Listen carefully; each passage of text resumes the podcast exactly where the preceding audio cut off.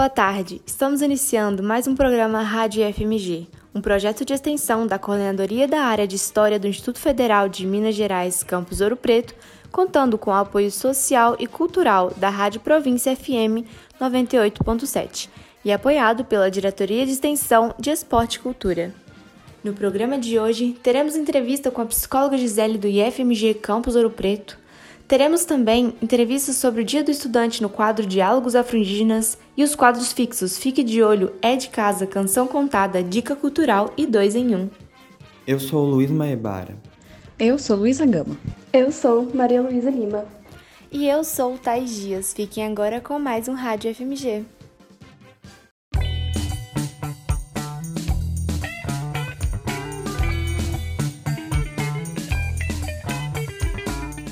Fique de olho.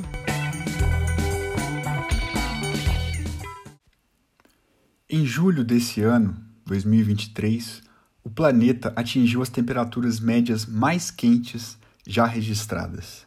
Recordes de calor foram quebrados dia após dia e no hemisfério norte ocorreram várias mortes de pessoas devido ao calor. No ano passado, 2022, mais de 61 mil pessoas morreram na Europa devido às altas temperaturas. Os dados são de um estudo publicado na revista Nature. O fato é que o clima na Terra não está mudando. O clima da Terra já mudou. Só a título de esclarecimento, é preciso deixar claro o que é clima e o que é, entre aspas, tempo.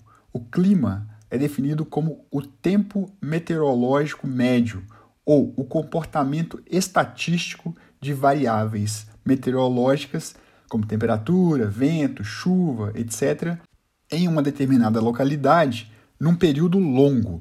De acordo com a Organização Mundial de Meteorologia, o período clássico para determinação do clima é de 30 anos. Já o que popularmente chamamos de, entre aspas, tempo, é o conjunto de condições atmosféricas e fenômenos meteorológicos em curto prazo, como temperatura, chuva, vento, umidade, nevoeiro, nebulosidade, etc. Quando nos informamos sobre as condições meteorológicas do dia de hoje, de amanhã, daqui a uma semana, estamos observando a previsão do tempo. Claro, há aqueles dias que são mais quentes, outros mais frios, e isso faz com que, em alguns dias ou períodos do ano mais frio, os negacionistas logo se assanhem para dizer que o aquecimento global é uma mentira, uma fake news. Mas o fato é que o que está acontecendo, ou melhor, o que já aconteceu, é que o clima do planeta Terra está mais quente. E isso, dizem os especialistas, foi causado pela ação humana em grande parte pelas emissões de gases de efeito estufa provocados pela emissão de gás carbônico na atmosfera nos últimos 250 anos, ou seja, da Revolução Industrial para cá. A emissão desse gás carbônico na atmosfera, já sabemos, é causada pelas atividades industriais, sejam elas promovidas nas cidades ou no campo. A agricultura e a pecuária também são fontes gigantescas de queima de material orgânico e, consequentemente, a liberação de CO2 na atmosfera. As consequências disso podem ser observadas nos fenômenos climáticos cada vez mais extremados, ano após ano. Alterações nos padrões de chuva, grandes secas, vendavais e furacões cada vez mais poderosos, ondas de calor e de frio que são muito intensas, aumento do nível dos oceanos, processos de desertificação, etc. Tudo isso é visível, é sensível. Esses fenômenos estampam as capas de jornais, causam espanto ao assistirmos os telejornais. Os prejuízos aos seres humanos, é claro, vidas perdidas, adoecimento causado pelas condições meteorológicas extremas, proliferação de diversos tipos de vetores de doenças, tais como os mosquitos e as consequentes doenças que eles propagam. Especialistas afirmam que o aumento das temperaturas na Terra propicia o aparecimento de novas pandemias e até a própria Covid-19 pode ter alguma relação com isso. Com a degradação ambiental, aumentam as chances de que um patógeno selvagem, como era o SARS-CoV-2, chegue aos humanos. A OMS, Organização Mundial de Saúde, destaca que a mudança no clima afeta diretamente a disponibilidade de recursos como ar puro, água potável, alimentos, abrigo e, obviamente, os riscos à saúde relacionados ao clima são sentidos de forma desproporcional pelos mais vulneráveis, incluindo crianças, minorias étnicas, comunidades pobres, migrantes e refugiados, idosos e pessoas com doenças crônicas. Ou seja, quem vai pagar a conta por esse descontrole ambiental são os mais pobres, as pessoas que vivem nos países periféricos, como nós, latino-americanos, os africanos e os asiáticos também, claro. Países que, na sua maioria, são justamente os que menos consomem recursos naturais.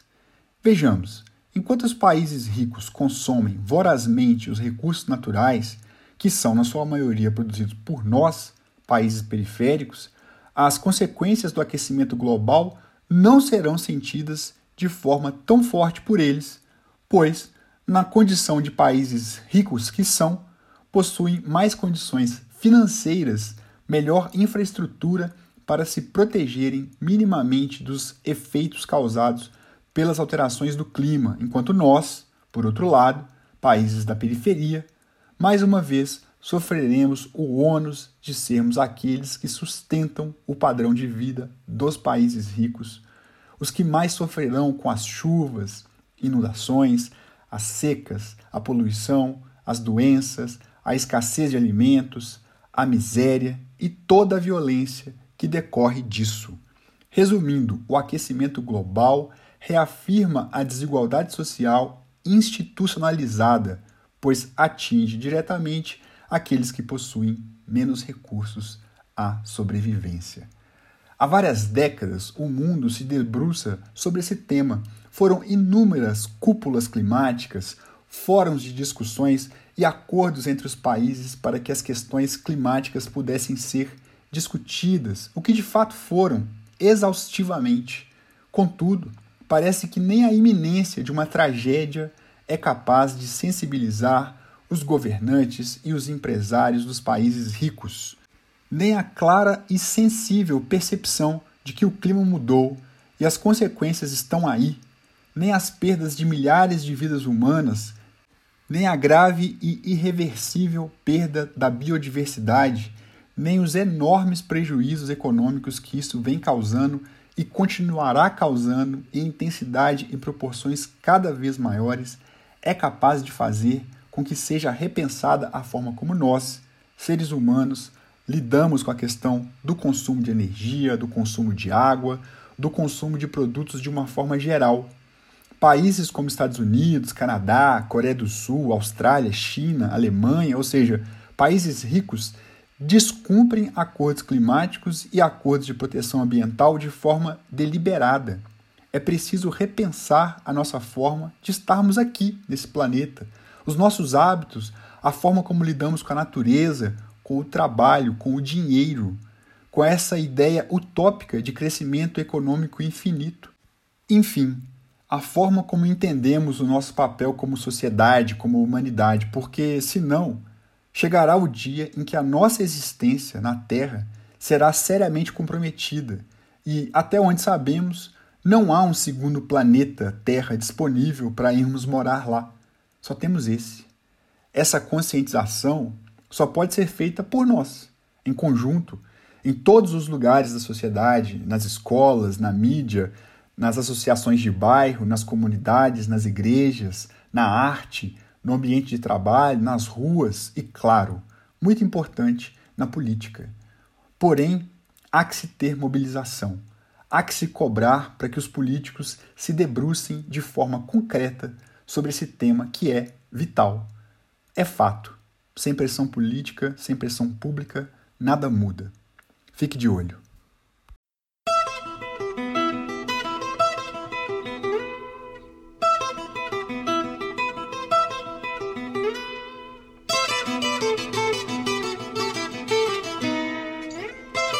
Canção Contada.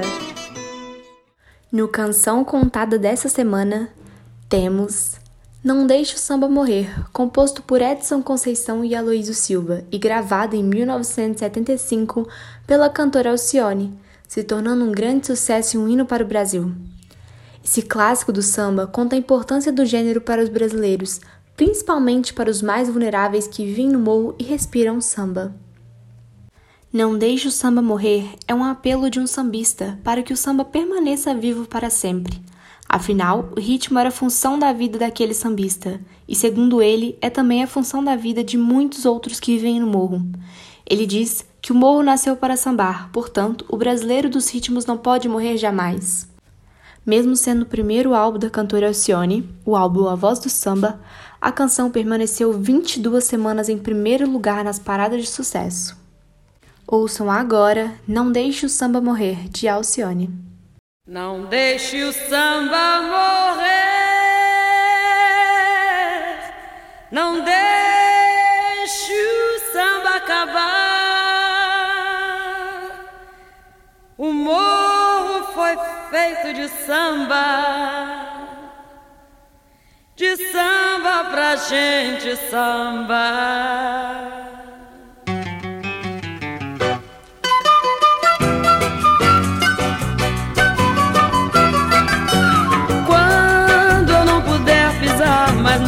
vida.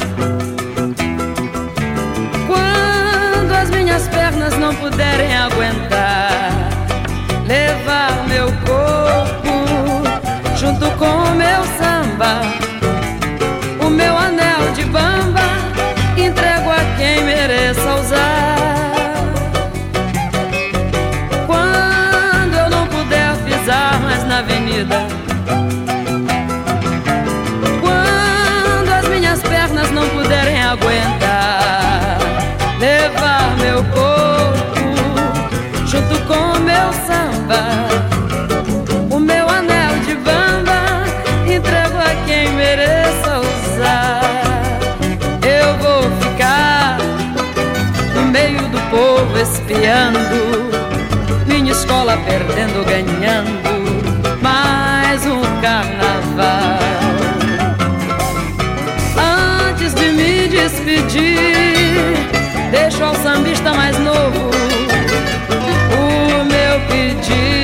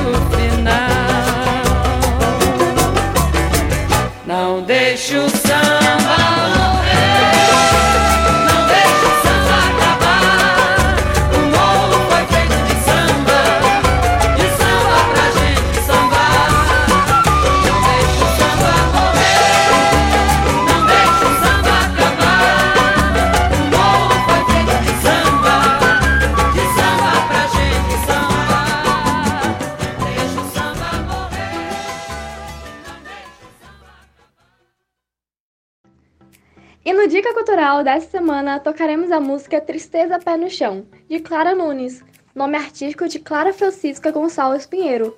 Foi uma cantora e compositora brasileira considerada uma das maiores e melhores intérpretes do país. Pesquisadora da música popular brasileira, de seus ritmos e de seu folclore, também viajou para muitos países, representando a cultura do Brasil. A canção Tristeza Pé no Chão, de Clara, é sobre uma pessoa que se sente triste e de coração partido e tenta processar suas emoções, transformando-as em algo positivo, tal como um desfile de samba enredo. A letra descreve como essa pessoa está a tentar pegar no seu coração partido e usá-lo para fazer algo belo, apesar da dor que está sentindo. O refrão serve para encorajar essa pessoa a manter-se forte e a continuar, apesar das dificuldades que enfrenta. A canção também pode ser vista como um lembrete para não desistir e permanecer forte, mesmo quando as coisas são difíceis. Fica agora com a música de Clara Nunes, Tristeza Pé no Chão.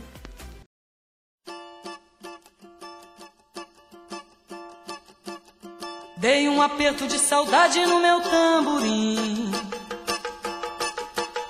Molhei o pano da cuíca com as minhas lágrimas. Dei meu tempo de espera para a marcação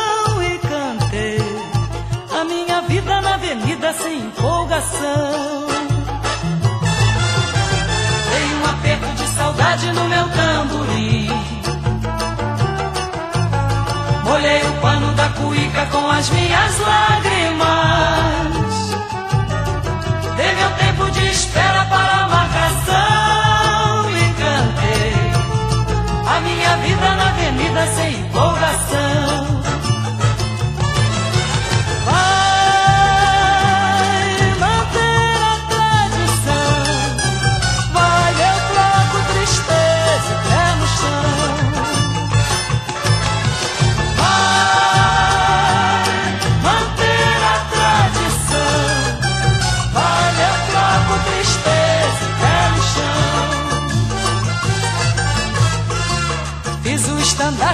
as minhas mágoas. Usei como destaque a tua falsidade. Do nosso desacerto fiz meu samba enredo. Do velho som da minha surda dividi meus versos.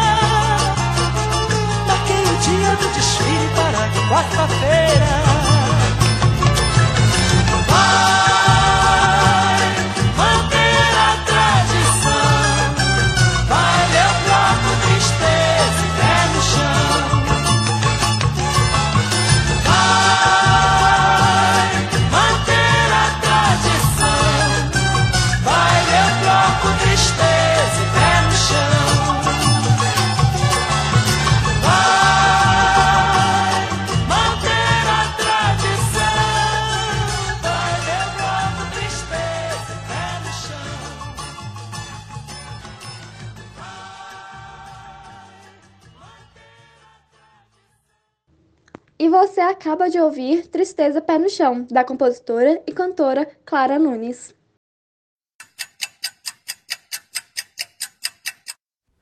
A luta contra o fascismo informa a hora certa. É hora de resistir a qualquer forma de arbítrio.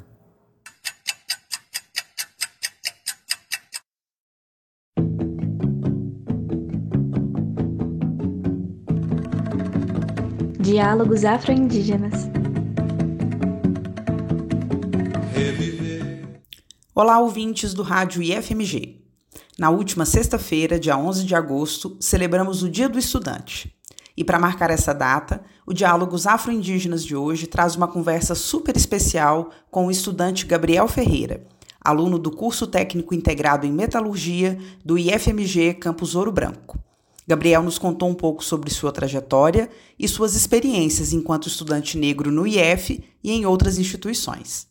Oi, pessoal. Meu nome é Gabriel, eu tenho 17 anos. Eu sou estudante do terceiro ano do curso técnico integrado em metalurgia no IFMG Campus Ouro Branco e eu vivo também em Ouro Branco, no caso. E além de ser estudante no, no, no campus aqui, eu faço parte do Grêmio Estudantil atuante aqui no nosso campus. Que eu me descobri como uma pessoa negra, eu acho que a minha perspectiva, tanto sobre o ambiente escolar quanto sobre, sobre o mundo, ela mudou, de certa forma. Desde o momento que eu me descobri como uma pessoa negra até o momento que eu me. Vamos dizer que me aceitei enquanto uma pessoa negra, porque a, o, o, o preconceito que sempre rondou acerca da nossa, da nossa população, ele, ele fez com que eu, durante o meu desenvolvimento e a minha transição da, da infância para a adolescência, pré-adolescência para aí, fez com que eu negasse quem eu sou, de certa forma, ou ignorasse esse fato, sendo que que vem muitos pontos positivos e pontos negativos a respeito disso. Porque a partir do momento que eu me entendi como uma pessoa negra, eu comecei a perceber e sentir também é, é, o preconceito que me rondava. Tanto comecei a perceber é, dentro do, do, do âmbito escolar quanto dentro da minha cidade possíveis situações que fossem sugestivas a um, a um racismo, sabe?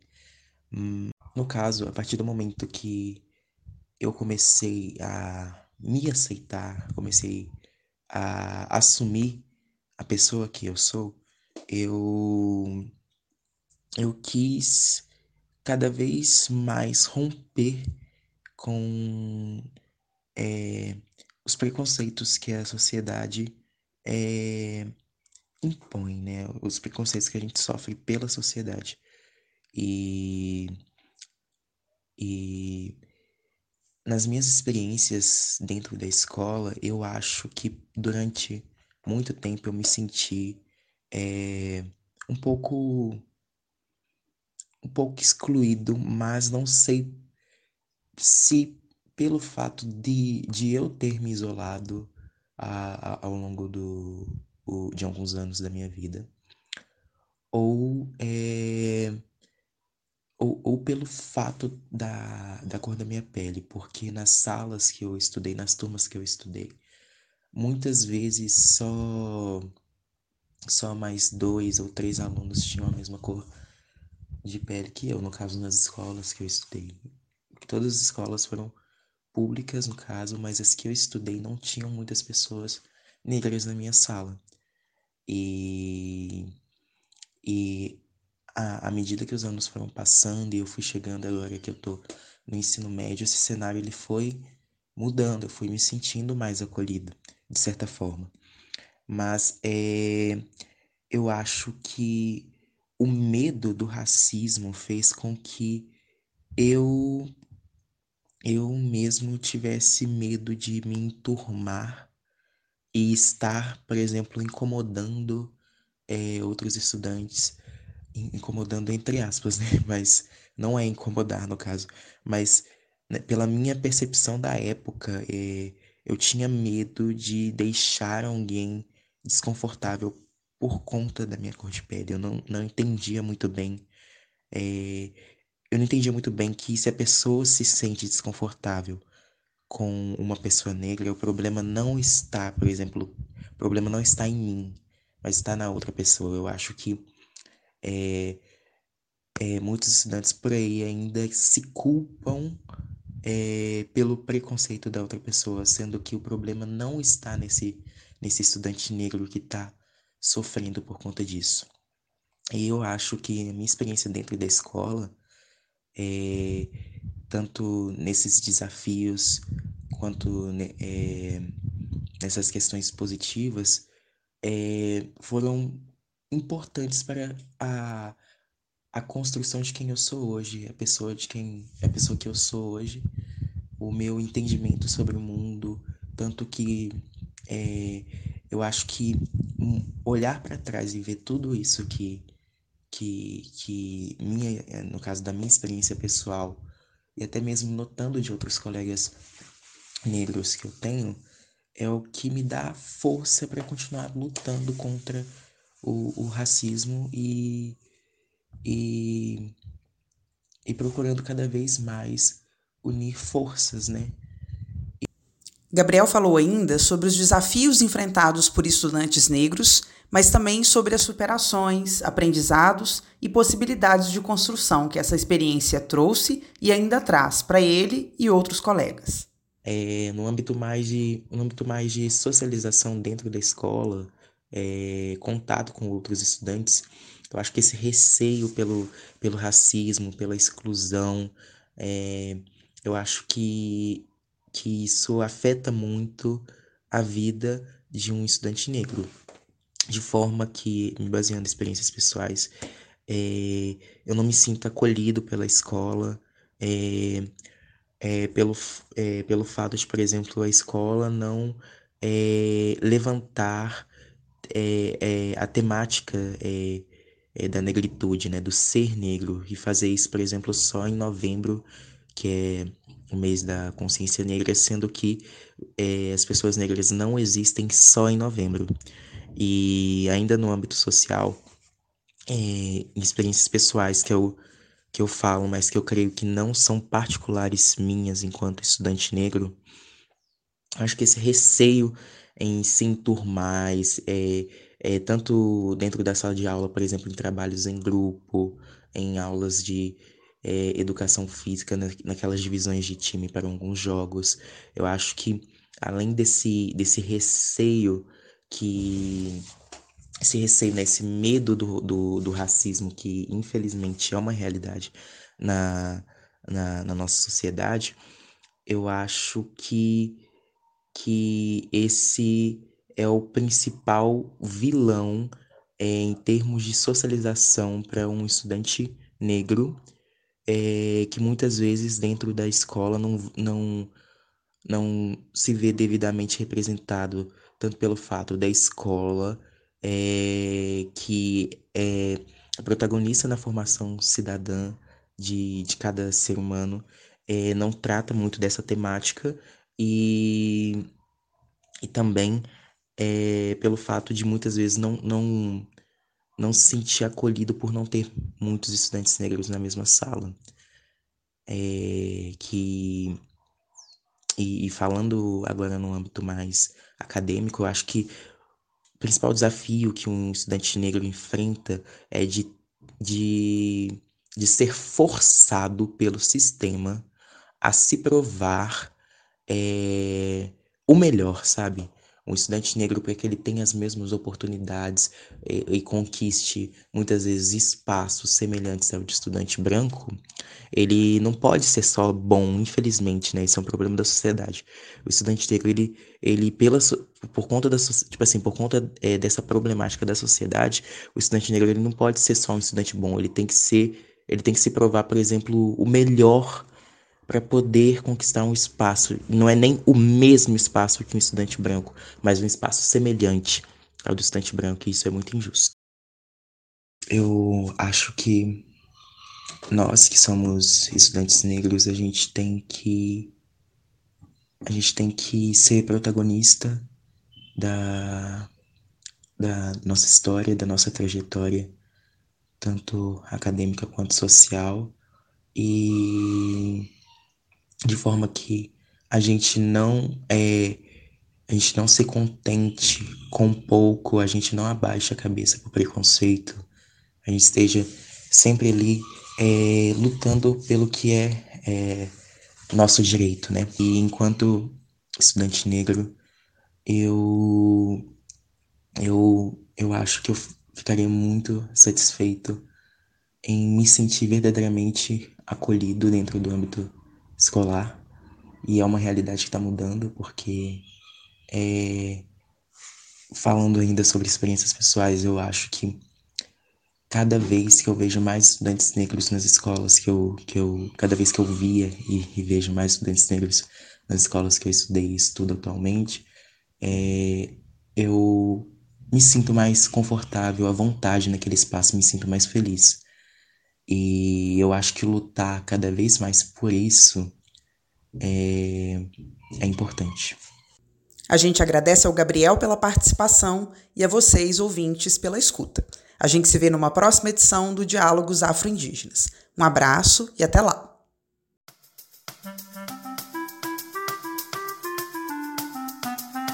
É de casa. No É de Casa dessa semana, o programa Rádio FMG convidou o grupo de rap Subúrbio Crio, que vai se apresentar brevemente e depois apresentar sua música Tudo é Fase, disponível no YouTube do grupo. Seja bem-vindo, Subúrbio Crio.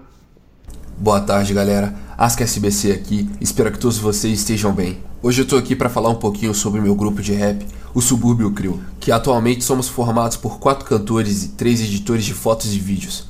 A gente espera de coração que se vocês gostarem da música, vocês apoiem o nosso trabalho nas nossas redes sociais. O Subúrbio Crio, SBC Oficial no Instagram e o nosso canal no YouTube, Subúrbio Crio.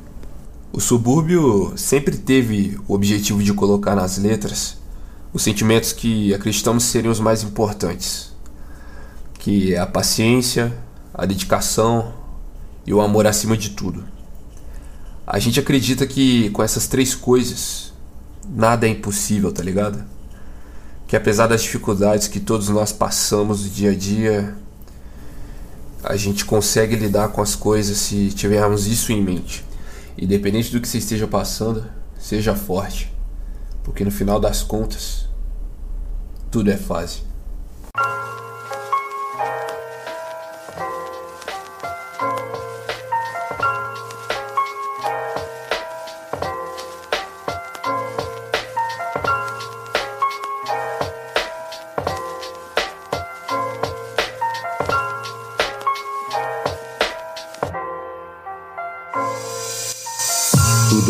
Tudo passa, tudo faz, eu sei. Não adianta vir com papo de eu quero ser rei. Palavras que voam, cobrem mentiras que escondi.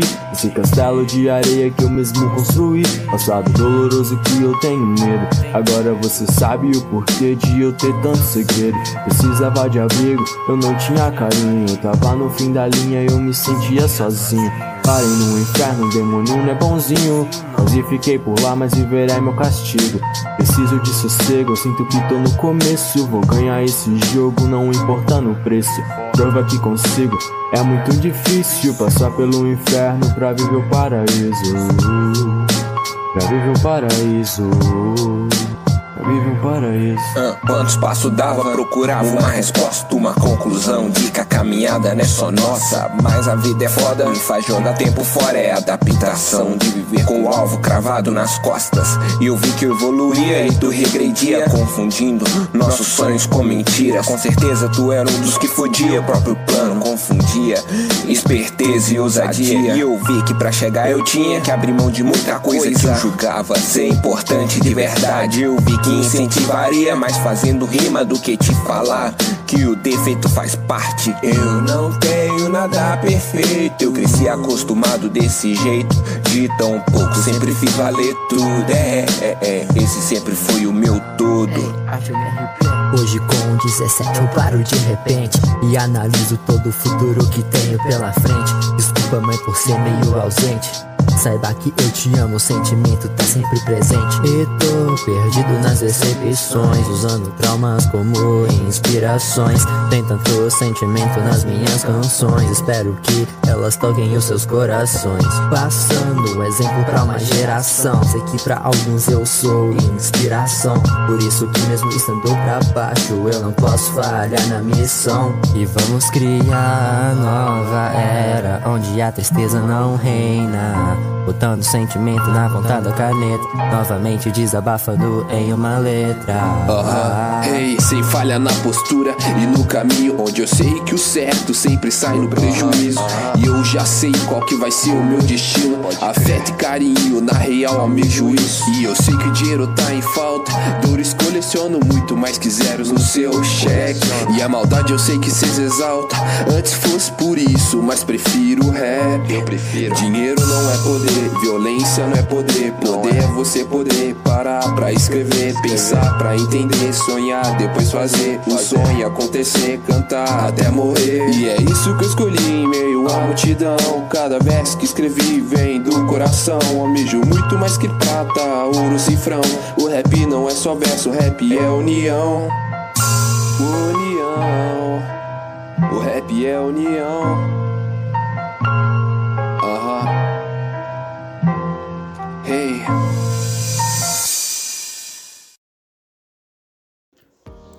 Hoje teremos a oportunidade de escutar a psicóloga Gisele do IFMG Campus Ouro Preto.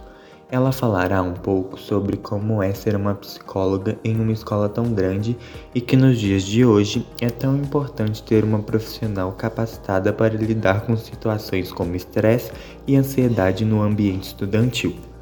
Escutaremos agora a psicóloga Gisele.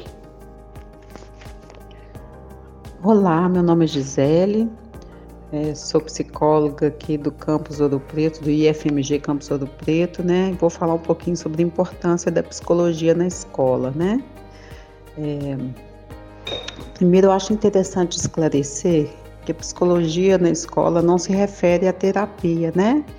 É, e sim a acolhimento, né? Acolhimento de demandas tanto espontâneas como aquelas demandas também encaminhadas por outros setores, né, pela, pela área pedagógica, pelo, por, por, pelos professores, por outros profissionais também da escola, né, quando percebem alguma questão é, de fundo emocional que a gente pode orientar, encaminhar, acolher.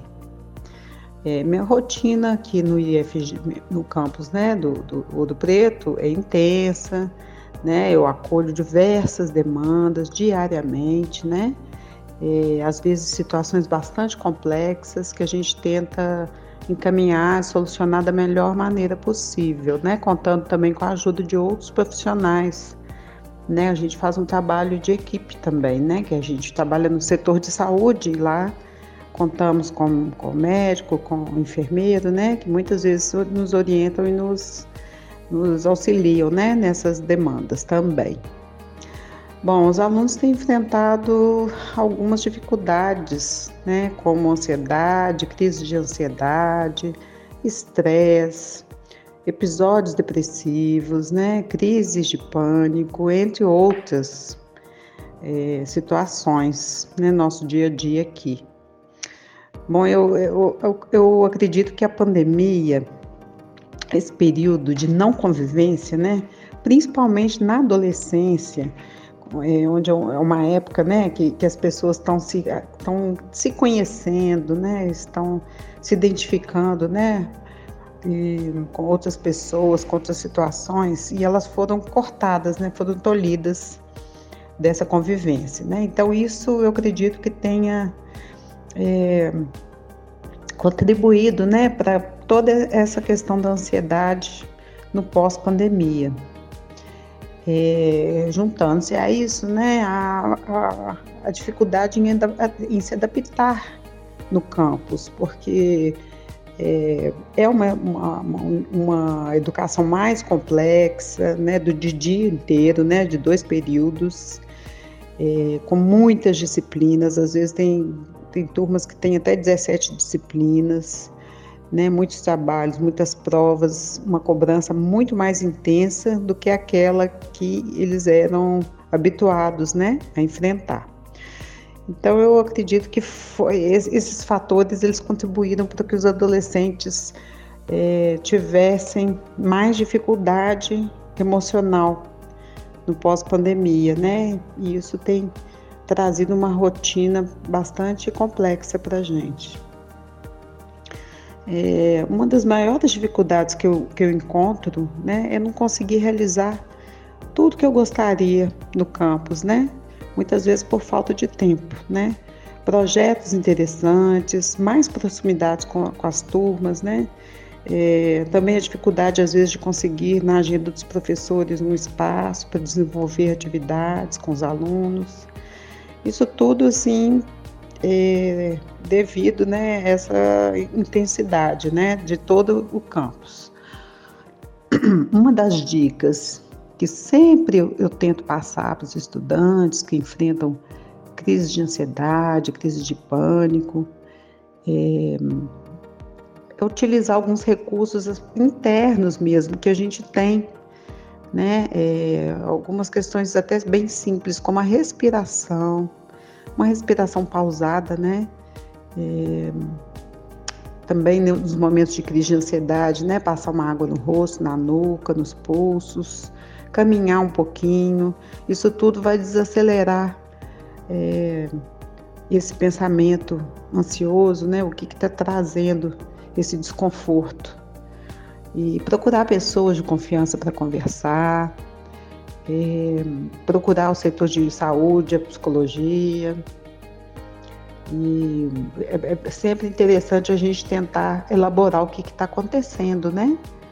É, dentro dessa complexidade das emoções que vem à tona de uma forma como um turbilhão, né? Como uma avalanche e que desencadeia nessas crises, né?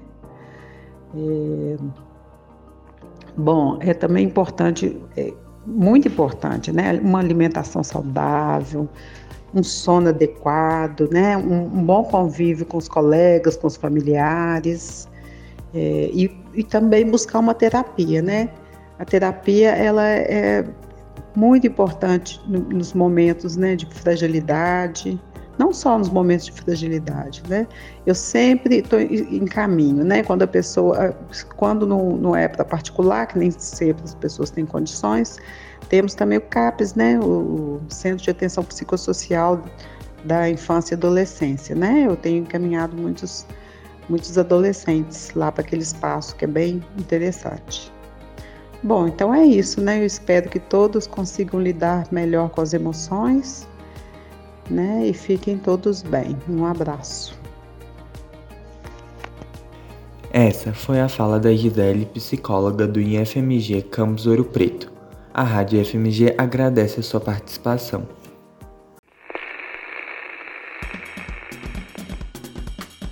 Rádio IFMG. O desenho dessa semana traz a música Sangue Latino, composta por João Ricardo como parte do LP de lançamento de sua banda Secos e Molhados, mais conhecida por seu vocalista Ney Mato Grosso. A canção é muito forte e bonita, sendo comumente interpretada como um retrato do violento processo de conquista e colonização da América Latina. Fique agora com a música Sangue Latino da banda Secos e Molhados, lançada em 1973 em seu álbum A Volta de Secos e Molhados.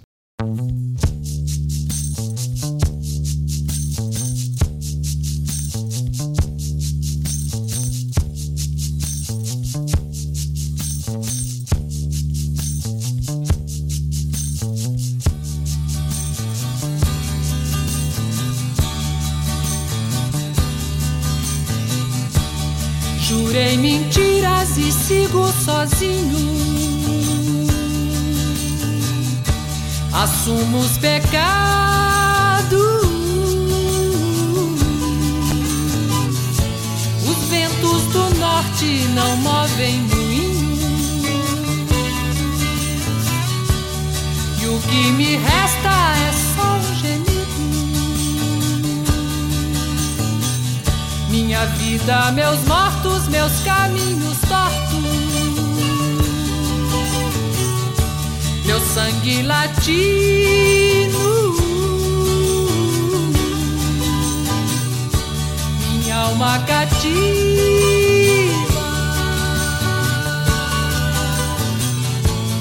Rompi tratados, traí os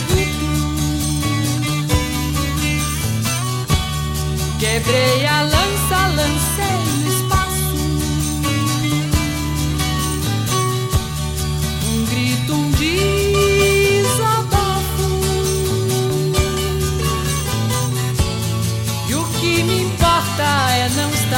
esquecido. Minha vida, meus mortos, meus caminhos tortos. Meu sangue latino.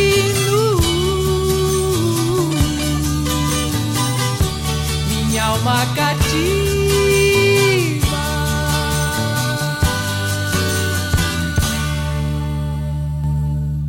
Você acaba de ouvir a música Sangue Latino da banda Secos e Molhados. Fique agora com a música interpretada pela cantora brasileira Marimundi, lançada em 2020 como um single.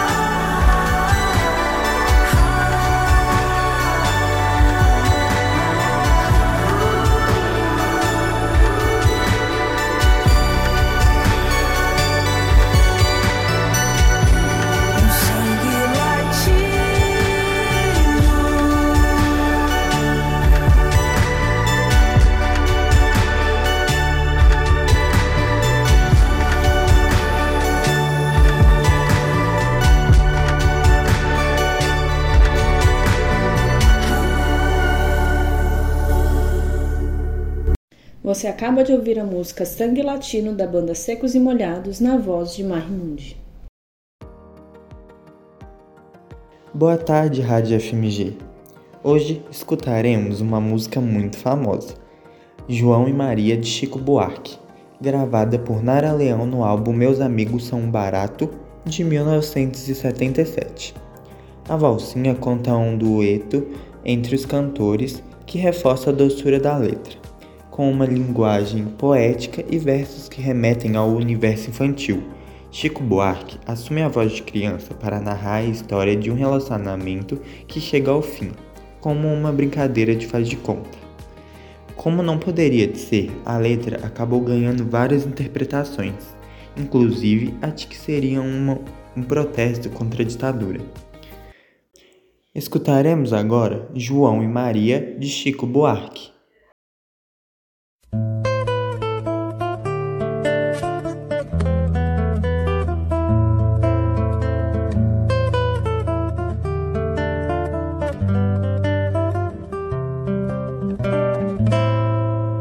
Agora eu era herói e o meu cavalo só falava inglês. A noiva do cowboy era você, além das outras três. Eu enfrentava os batalhões, os alemães, os seus canhões. Guardava o meu botoque, ensaiava um rock para as matinês. Agora eu era o rei, era o bedel, era também juiz. E pela minha lei, a gente era obrigado a ser feliz. Pois você foi a princesa que eu fiz coroar. Era tão linda de se admirar que andava nua pelo meu país. Não, não fuja não, finja que agora eu era o seu brinquedo. Eu era o seu peão, o seu bicho preferido. Sim, me dê a mão, a gente agora já não tinha medo. No tempo da maldade, achou que a gente nem tinha nascido. Agora era fatal que o faz de conta terminasse assim.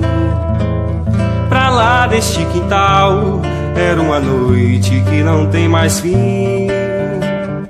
Pois você sumiu no mundo sem me avisar.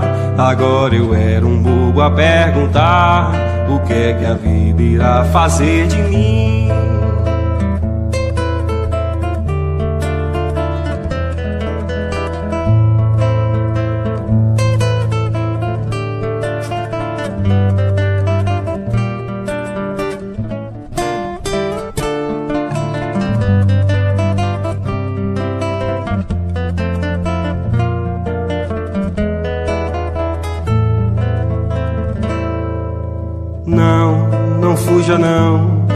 Finja que agora eu era o seu brinquedo.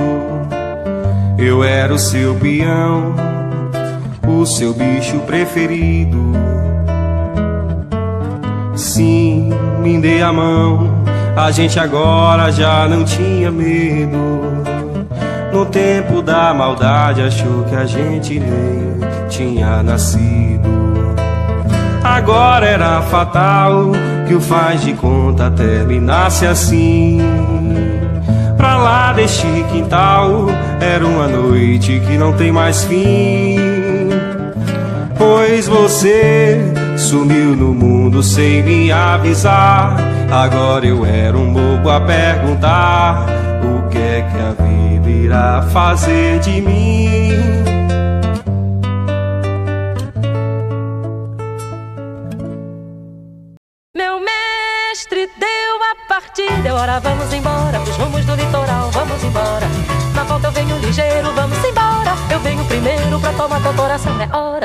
Esse foi mais um programa Rádio IFMG, um projeto de extensão da Coordenadoria da Área de Humanidades e Ciências Sociais Aplicadas do Instituto Federal de Minas Gerais, Campus Ouro Preto, contando com o apoio social e cultural da Rádio Província FM 98,7. Produção e apresentação: Luísa Gama, Luiz Maibara, Maria Luísa Lima e Thaís Dias. Na técnica, Isaías Brandinho. Agradecemos à Diretoria de Extensão, Esporte e Cultura e à Rádio Província FM 98,7. Agradecemos também novamente a audiência e até o próximo programa Rádio FMG, toda quarta-feira, de meio-dia às 13 horas. Vamos embora, vamos embora, vamos embora, agora vamos embora.